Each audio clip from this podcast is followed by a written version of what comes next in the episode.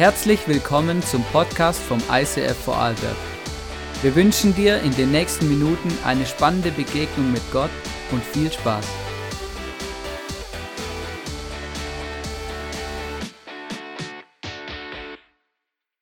Jakob ist ein Mann, der alles tat, um erfolgreich zu sein.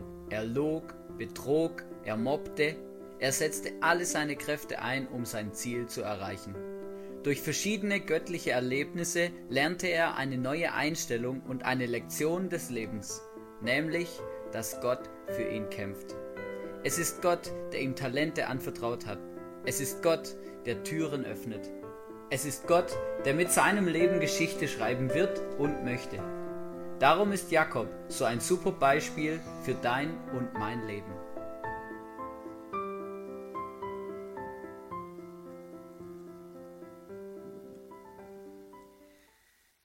Jakob schnappte sich zusätzlich den sagenumwobenen Erstgeburtssegen, der eigentlich Esau zugestanden hätte. Esau wurde darüber so wütend, dass er mit dem Kopf mehrere Male gegen die Zeltstange stieß. Du kannst dir vorstellen, die Stimmung in der Familie war auf dem Nullpunkt. Die erste Eiszeit brach aus und die Pinguine vom Südpol machten zum ersten Mal Ferien im Nahen Osten. Folgender Vers macht diese unglaubliche Geschichte noch viel unglaublicher. Römer 9:13. Jakob habe ich geliebt, aber Esau habe ich gehasst. Was für eine harte Beschreibung. Warum hasst Gott Esau? Strange, very strange.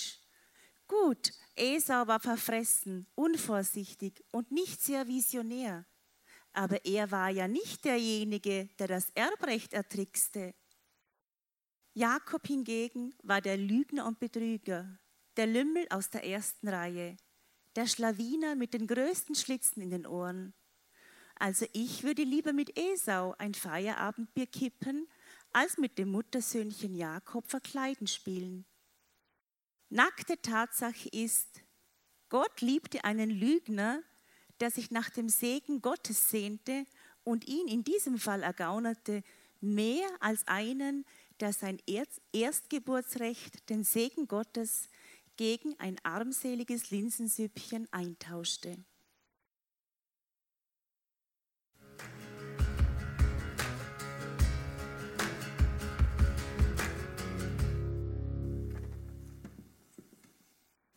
Danke. So, wunderschönen guten Abend. Schön, dass du heute hier bei uns in unserer Celebration bist. Danke vielmals, Doris, ähm, dass du uns ein, ein Stück, einen kurzen Abschnitt aus diesem Buch, das der Leo Bigger vom ISF Zürich geschrieben hat, über diesen Jakob. Und das ist genau ähm, es wird die ganze Serie, die nächsten, diesen Sonntag und die nächsten zwei Sonntage über diesen Jakob gehen.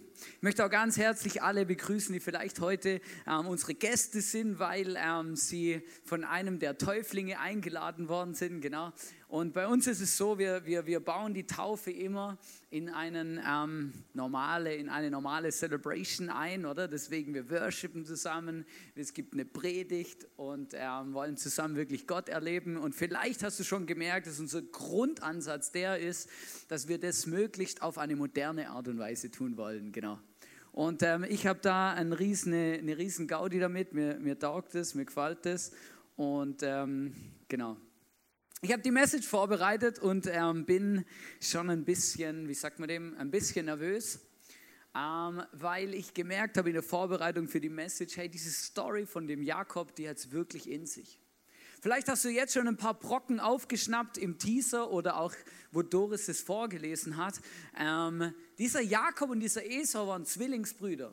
Und zwar beide, äh, ihr Vater war der Isaac und der Isaac war der Sohn vom Abraham. Vielleicht spätestens jetzt, wo du Abraham hörst, weißt du, wo du es ein bisschen vielleicht einordnen musst. Der Jakob und der Isaak und der Abraham, das waren Stammväter vom Volk Israel, also vor, vor, vor, vor, Vorfahren von Jesus, genau. Ähm, Leute, die die Geschichte geschrieben hat, Menschen, mit denen Gott seine Geschichte geschrieben hat. Und dieser Jakob und der Esau waren Zwillinge und Esau war eigentlich der Erstgeborene. Also bei Zwillingen immer schwierig, oder? Dann sagt man halt immer, ja gut, der, wo halt zuerst rausgekommen ist, oder? Ähm, und, und das war in dem Fall der Esau. Und es war damals war so, dass immer der, der als erstes, der Erstgeborene, der hat den besonderen Erstgeburtssegen bekommen. Das heißt, er wurde zum Nachfahre oder zum Erbe des Vaters, oder?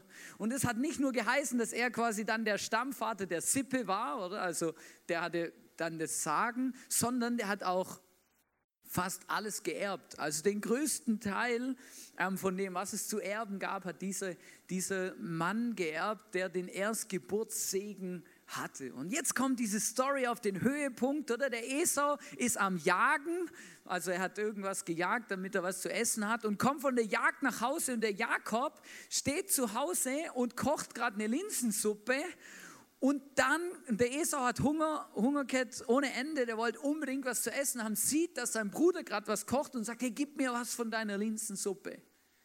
Und der Jakob, oder, der wirklich ein Schlitzohr war, oder sagt, ja, was gibst du mir dafür?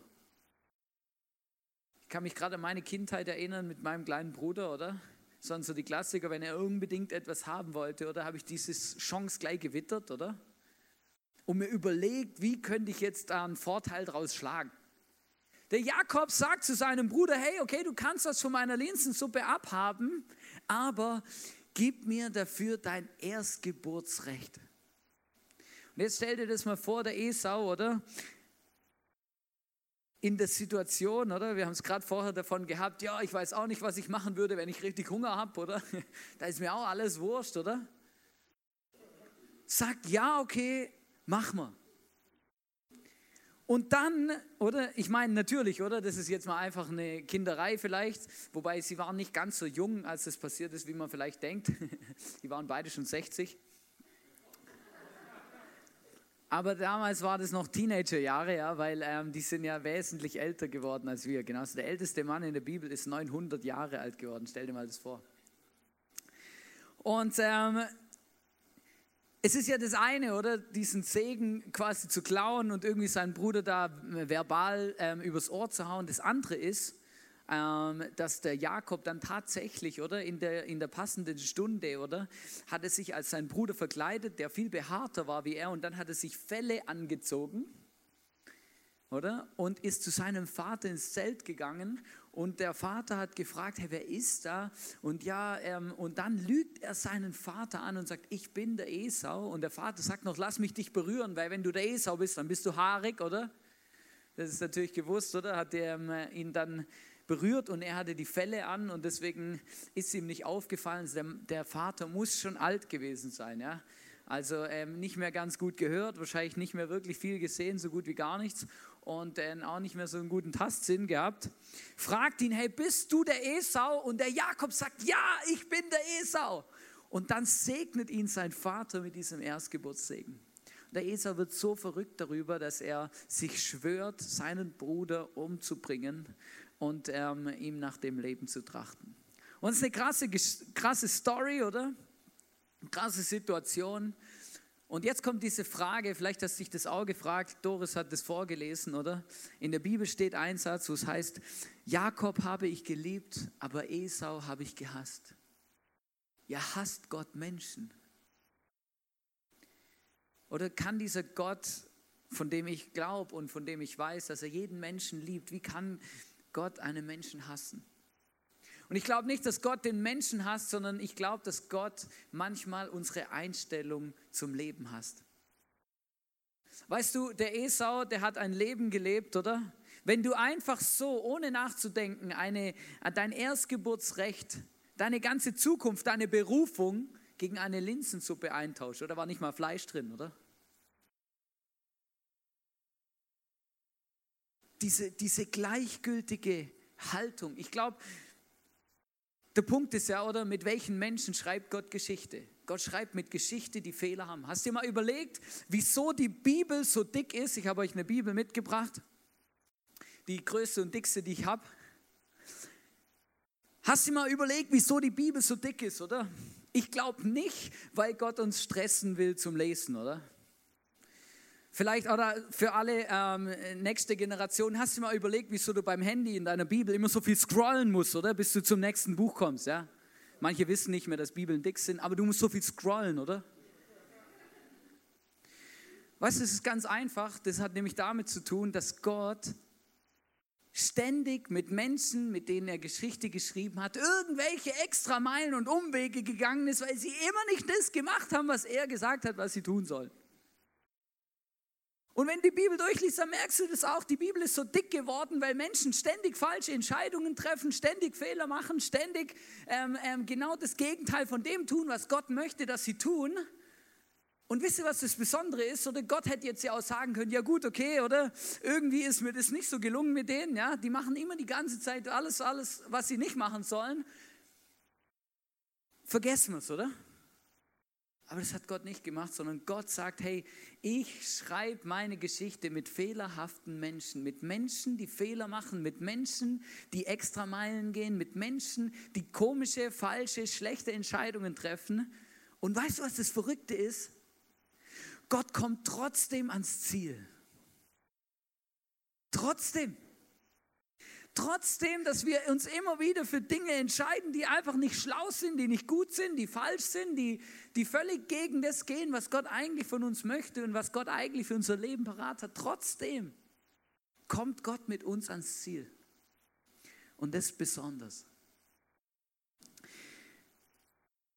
Diesem Jakob werden in seinem Leben zweimal wird ihm die gleiche Frage gestellt und die möchte ich, das möchte ich mit euch anschauen, weil es beeindruckend, wie Gott mit ihm unterwegs ist. Und zwar wird er gefragt von seinem Vater, wir lesen es in 1. Mose 27, 24, da heißt es, bist du wirklich mein Sohn Esau?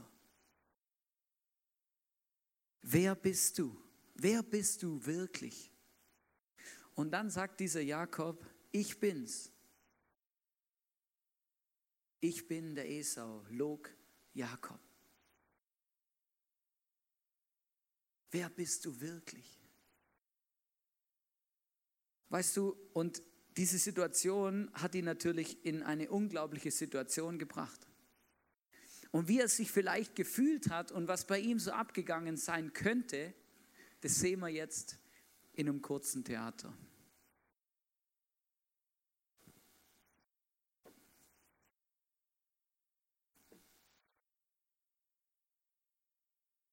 Oh, was ist denn das für ein Buch? Ah, hier geht es ja um mich. Schau ich mal, was hier so steht. Ach ja, das mit der Linsensuppe. Daran erinnere ich mich. Esau war ja auch ein Idiot. Er ist selber schuld. Was steht hier noch?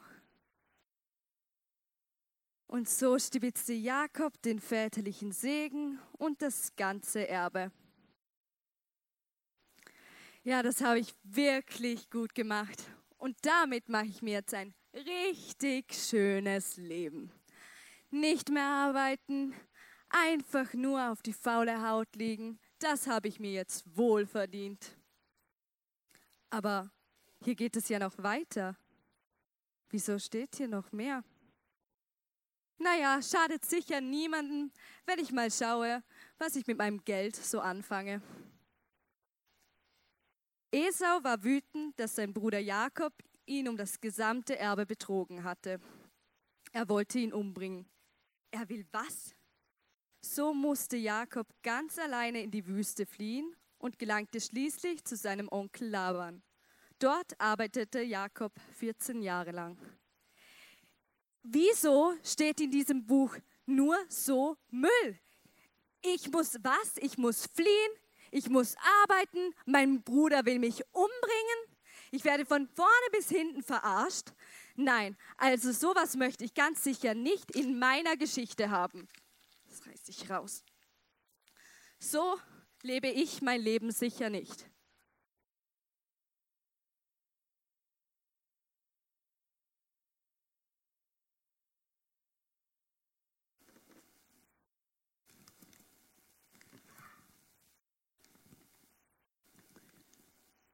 Gibt es in deinem Lebensbuch, wo Gott mit dir deine Geschichte schreibt, auch so Seiten, die du gerne ausreißen würdest?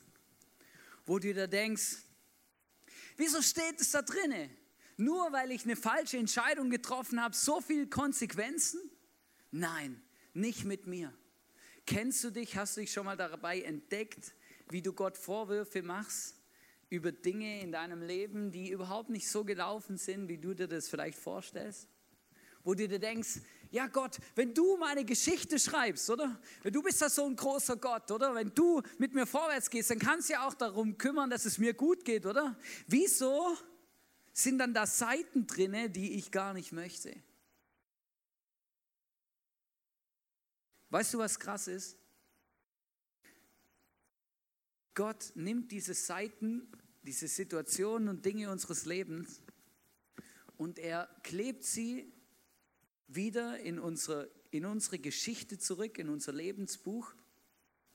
Und er schlägt eine Seite um und beginnt ein neues Kapitel. Und sagt, hey, ich weiß, was da vorne war, oder? Ganz ehrlich, sieht nicht so gut aus, oder? Es wird auch immer dicker, oder? Aber ich gebe dir eine neue Chance. Dieses Buch ist, nicht, ist keine Bibel, sondern dieses Buch soll unser Leben symbolisieren, wo Gott mit uns Geschichte schreibt. Und weißt du, manchmal kann man sich die Frage schon stellen, ja Gott, wieso, wieso denn das, wieso denn das, wieso passiert jetzt das und wieso kommt es nicht so, oder? Weil manchmal haben wir das Gefühl, ja, wenn Gott uns wirklich lieben würde und wenn es Gott wirklich geben würde, oder? Dann würde unser Leben ja so linear nach, nach oben verlaufen, oder? Ich habe euch das mal mitgebracht, oder? Gott hat dich auf die Welt gesetzt, der Anfang war mal gut, oder? Weil Gott hat dich geplant, oder? Und dann gibt es auch noch ein Ende, das übrigens auch Gott definiert. Das Ende ist definiert, weil Gott gewinnt am Schluss. Das ist auch noch beruhigend, oder? Und manchmal haben wir dann das Gefühl, ja gut, okay, oder? Unser Leben läuft so linear, oder? Ich habe immer wieder Menschen getroffen, die auch so eine Erwartung haben an Gott, oder? Ja, jetzt, jetzt folge ich dem Gott nach, oder? Ich, ich lasse mich taufen, lese in der Bibel und, und nimm das ernst mit Gott, oder? Und dann verläuft mein Leben so, oder? Und weißt du, was das Problem ist? Dass es nicht immer so ist. Weißt du, weil der Punkt ist, nur weil wir uns vielleicht taufen lassen oder weil wir ähm, uns entscheiden, mit diesem Jesus unser Leben zu leben und ihn in unser Leben einladen, nur weil wir das machen, ist das Leben kein Selbstläufer. Nachdem Gott mit uns eine neue Seite aufgeschlagen hat, nachdem er uns eine neue Chance gegeben hat, sagt er, hey, jetzt gestalte dein Leben wieder selber. Und dann müssen wir auch wieder Entscheidungen treffen. Und auch dann treffen wir Entscheidungen, die manchmal nicht ganz zu dem führen, was Gott eigentlich für uns geplant hätte. Manche haben auch das Gefühl, das Leben ist wie so eine Treppe, oder? So vom Glory to Glory, oder? Du, du, du hast einen Durchbruch, oder? Dann ist wieder so ein bisschen gerade, oder? Dann kommt der nächste Durchbruch, oder? Und dann ist wieder ein bisschen, dann kommt wieder der nächste Durchbruch. Manchmal haben wir auch das Gefühl, es ist so, so wellenartig, oder? Ja, ja, das kannst du nicht so sagen, oder? Es macht nicht so Datschbumm, oder? Sondern es ist so, oder? So im Flow, oder? Aber weißt du, manchmal sind es Vorstellungen von uns Menschen, die überhaupt nichts zu tun haben mit den Vorstellungen Gottes, wie er unser Leben schreiben will. Manchmal passieren schlimme Dinge in unserem Leben und die hat Gott nicht geplant. Ich sage nicht, dass Gott sie nicht weiß. Manchmal entdecke ich mich auch selber dabei, dass ich das Gefühl habe, ja, Gott bestraft mich jetzt für irgendwas, oder? Ich glaube auch, dass das ein Blödsinn ist. Ich glaube, das Entscheidende im Leben mit Jesus, das Entscheidende im Leben mit Gott ist, dass wir ihm einfach vertrauen. Dass wir ihm vertrauen, dass er mit den krummen Zeilen unseres Lebens Geschichte schreibt. Und dass er mit den krummen Zeilen des Lebens und mit unserer Geschichte ans Ziel kommt. Weil das verspricht er uns nämlich. Das verspricht er uns nämlich. Weißt du, der Jakob, der muss 21 Jahre lang, wird er wirklich, erntet er die Früchte von dem, was er gesät hat. Er muss fliehen, oder? Flieht vor seinem Bruder, weil der ihn umbringen will, oder? Dann muss er sieben Jahre lang arbeiten, um, ähm, um die Frau zu bekommen, in die er sich verliebt hat, oder? Der Schwieger, sein Schwieger, zukünftiger Schwiegervater, oder? Sagt, ja, du kannst meine Tochter schon haben, aber sieben Jahre lang arbeiten, oder? Und er macht's, oder? Weil er so verknallt ist, oder? Und dann, und dann kommt der Hammer, weil der Schwiegervater oder jubelt ihm dann die Schwester unter, ja. Und er merkt es nicht, oder? Ich meine, das ist auch noch krass, oder? Und dann merkt er, oh, jetzt habe ich ja die falsche Frau geheiratet, oder? Was mache ich jetzt, oder? Dann macht er nochmal einen Deal aus, wieder mit dem Schwiegervater. Sagt, ja, ich arbeite nochmal sieben Jahre für deine andere Tochter auch noch, oder? 14 Jahre lang. Weißt du, dann geht es so weiter und so weiter, oder? Er, er erntet selber, was er gesät hat, oder? Er wird verarscht nach Strich und Faden. Und, und dann, oder? Und das ist seine Geschichte. Und irgendwann, nach 21 Jahren, hat er eine Begegnung, die wirklich speziell ist. In der Bibel steht, dass er eine Begegnung hat mit einem Engel oder manche Theologen sagen auch, das ist Gott selber oder ein Engel, der Gott vertritt oder also eben, ich, ich bin mir selber nicht so ganz sicher, aber für mich macht es auch nicht den großen Punkt, weil ob das ein Engel ist oder ob es Gott ist oder ein Engel in Gestalt Gottes oder Gott den Engel geschickt hat, ah, ihr versteht mich, oder? Es ist am Schluss egal, ja, aber er hat diese Begegnung und das ist krass, weil dieser Engel oder diese, diese Person, die fragt Gott wieder genau das Gleiche wie vor 21 Jahren. Da lesen wir in 1. Mose 32, 27 bis 29, aber, aber Jakob erwiderte, ich lasse dich nicht eher los, bis du mich gesegnet hast. Der fightet mit diesem Mann. In der Bibel steht, er fightet mit ihm, oder? Der Jakob ist immer noch auf dem Trip, ja, ja, ich hole mir, was ich will, oder? Und dann sagt er zu diesem Engel, hey, segne mich, oder? Ich gehe hier nicht weg, bis du mich gesegnet hast, oder? Das ist ein kleiner Segensräuber, oder? Und dann fragt dieser Engel, fragt dann, hey, wie heißt du? Und ich frage mich ja, wenn das Gott ist, wieso fragt er den, wie der heißt? Der weiß doch, dass das der Jakob ist, oder? Gott weiß ja auch, wer ich bin, Gott weiß, wer du bist, Gott weiß ja alles. Wieso fragt er ihn, wie er heißt?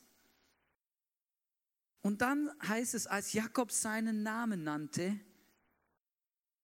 und das ist spannend, in dem Moment, wo er diesem Gott, wo er Gott begegnet, eine persönliche Begegnung hat mit diesem Gott, in dem Moment sagt er seinen Namen. Und weißt du, was Jakob heißt?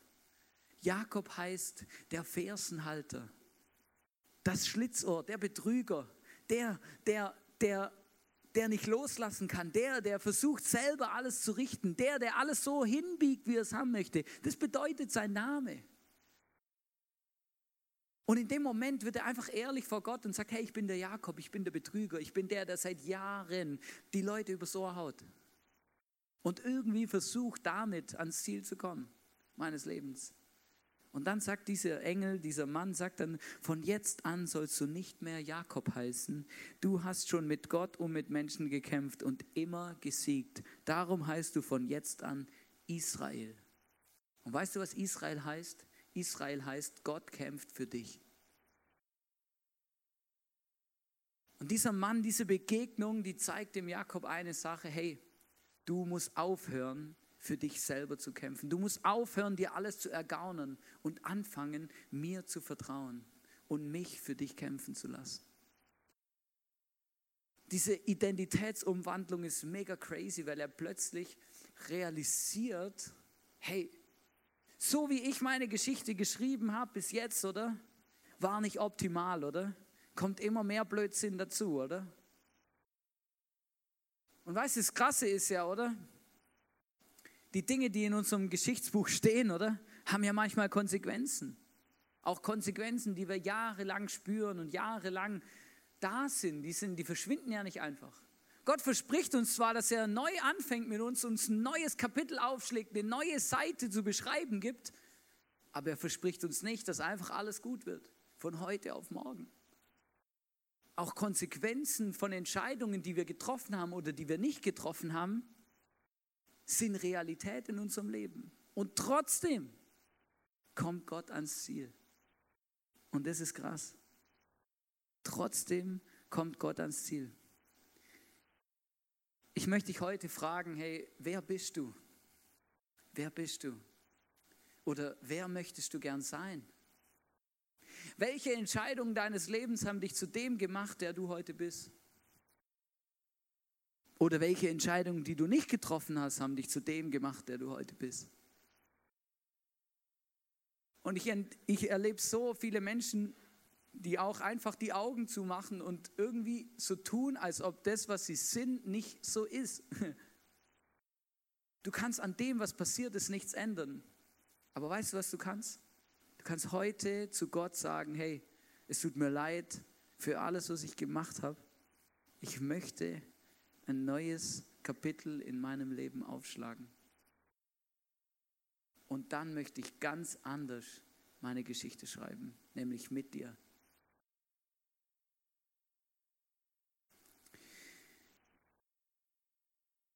Die Taufe ist auch so eine Entscheidung, wo wir es zu Gott sagen, hey, ich möchte mich entscheiden, ein neues Kapitel aufzuschlagen.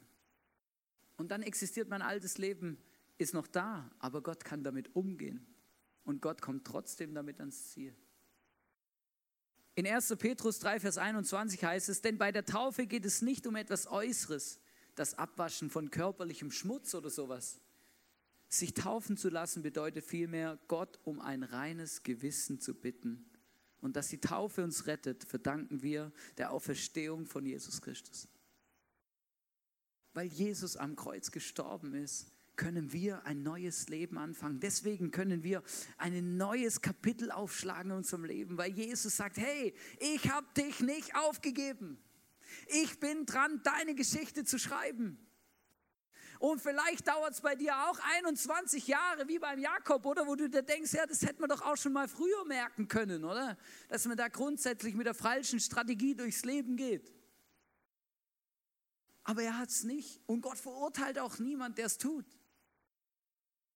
Gott wartet nur darauf, dass du sagst, hey, ich habe verstanden, dass es so nicht geht. Ich möchte ein neues Kapitel aufschlagen und mit dir durchs Leben gehen. Weißt du, Taufe ist nicht das Ende, sondern der Anfang von deiner Geschichte, in der Jesus mit dir die Welt bewegen will. Und weißt du, manchmal haben wir auch falsche Vorstellungen von der Taufe, habe ich auch gemerkt. Wir haben das Gefühl, ja, ich entscheide mich einmal für die Taufe, oder? Und dann läuft's, oder? Ich mache das, oder? Und dann, hey, wow! Läuft. Von selber. Aber es läuft nicht von selber. Auch dann wünscht sich Gott, dass du die Entscheidungen triffst für dein Leben. Und zwar solche Entscheidungen, die, die am Schluss ihm die Ehre geben wo er sagen kann, hey ja, wow. Weißt du, wir haben immer wieder die Möglichkeit, und das ist mega, mega cool, eigentlich finde ich das eine coole Eigenschaft von Gott, dass er uns immer die Wahl lässt, wie wir unsere Geschichte schreiben wollen. Immer. Wir sind keine Marionetten und wir werden es auch nicht. Gott überlässt uns immer die Entscheidung. Er gibt uns viele Möglichkeiten. Er gibt uns die Bibel, seinen Heiligen Geist, die, Bibel, ähm, die Kirche, verschiedene Möglichkeiten, die uns helfen, wirklich diese Geschichte zu schreiben, die Gott mit uns schreiben möchte. Aber er zwingt uns nichts auf. Nie. Nie.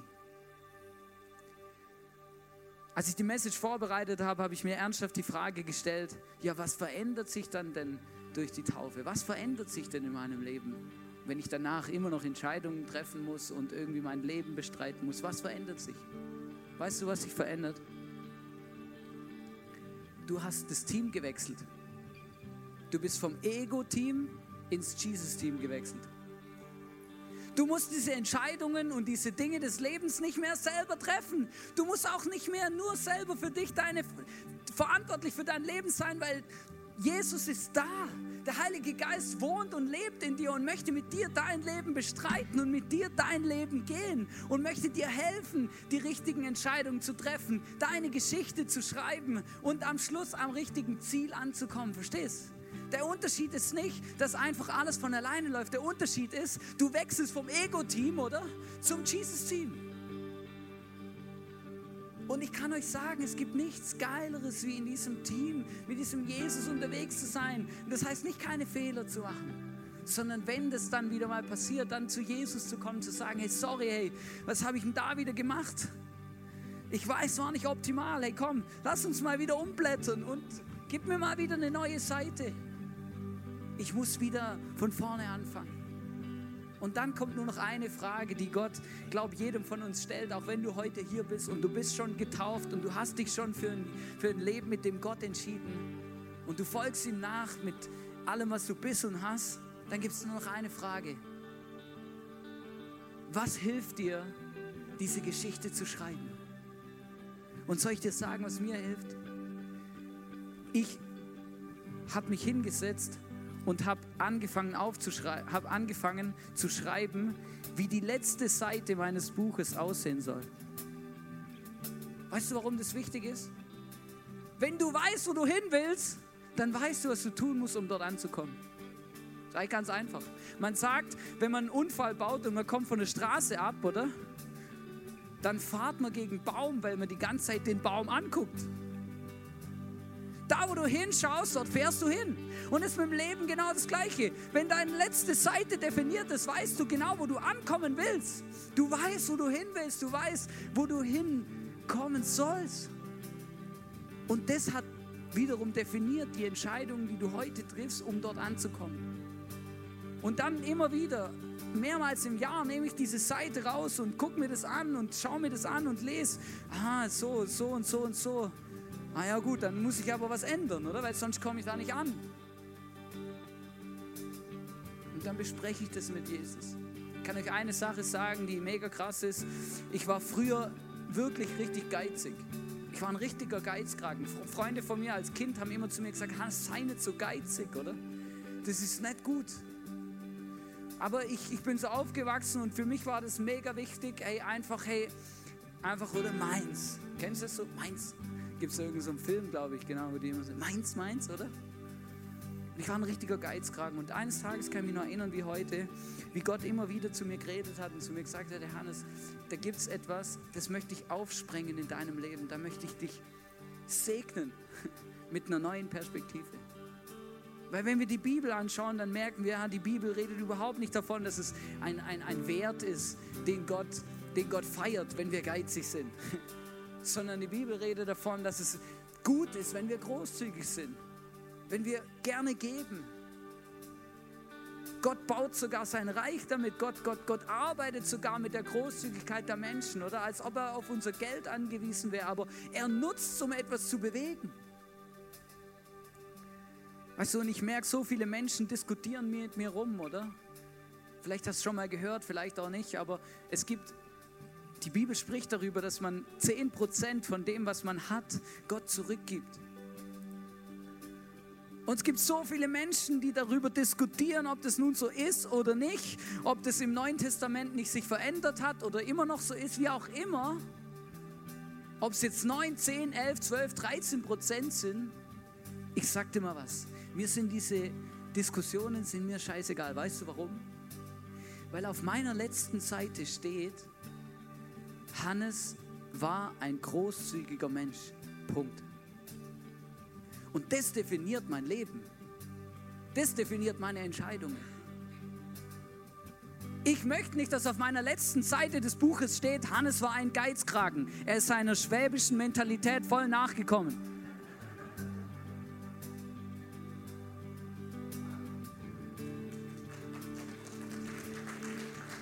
Und ich weiß nicht, oder? Und ich weiß nicht, oder? Es gibt noch mehr Sachen, die da stehen, oder? Auf meiner letzten Seite. Die, die mein Leben definieren sollen und die mir helfen, dort anzukommen, wo Gott mit mir hin möchte. Und ich wünsche mir das für jeden, für unsere Täuflinge, aber auch für jeden Einzelnen von uns. Hey, vielleicht hast du dich mal taufen lassen und du hast dir Dinge vorgenommen, dein Leben zu leben, diesem Jesus nachzulaufen, ähm, ihm zu folgen, ihm nachzufolgen, ihn an erste Stelle zu setzen. Und wenn du heute dein Leben anschaust, merkst du, ich bin völlig vom Kurs abgekommen. Hey, kein Problem. Kein Problem. Dann sag Gott es und schlag eine neue Seite auf und sag, okay, ich starte noch mal durch. Ich möchte das wieder gut machen. Ich möchte dieses, diese Dinge loslassen. Gott, Gott, Gott verurteilt dich nicht. Bei Gott gibt es auch kein zu spät. Ich hatte einen Geschäftskollegen, einen Kollegen, der mit mir zur Arbeit gegangen ist, hat immer zu mir gesagt, der war dreimal geschieden, oder? Und hat immer zu mir gesagt, weißt ist alles mega gut, was du erzählst mit deinem Gott. Aber ganz ehrlich, ich habe bei Gott keine Chance mehr, weil bei mir ist der Zug abgefahren. Ich habe so viele Fehler gemacht, das geht nicht mehr. Es ist vorbei. Weißt du, bei Gott ist nichts vorbei. Es gibt kein Vorbei. Verstehst? Bei Gott ist immer nur die Frage, was machst du, wenn du es kapiert hast, dass du am Anschlag bist? Tust du so, als ob nichts passiert ist, oder bist du ehrlich zu dir selber und sagst, Herr Jesus, es tut mir leid. Komm, lass uns nochmal neu anfangen.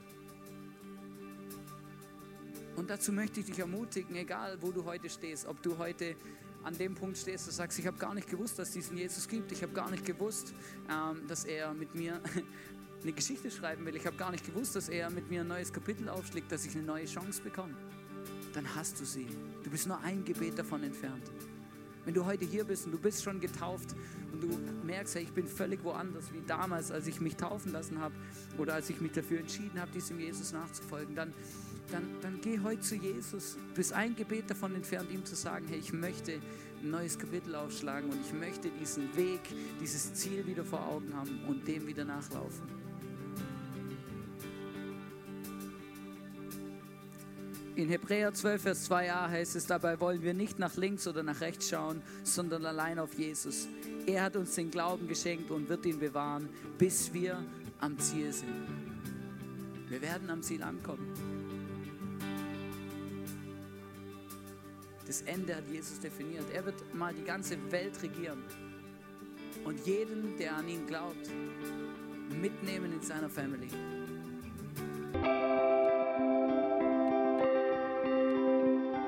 Wir hoffen, dass dir diese Predigt weitergeholfen hat. Wenn du Fragen hast, schreib uns eine Mail an info at icf-vlbg.at. Alle weiteren Informationen findest du auf unserer Homepage.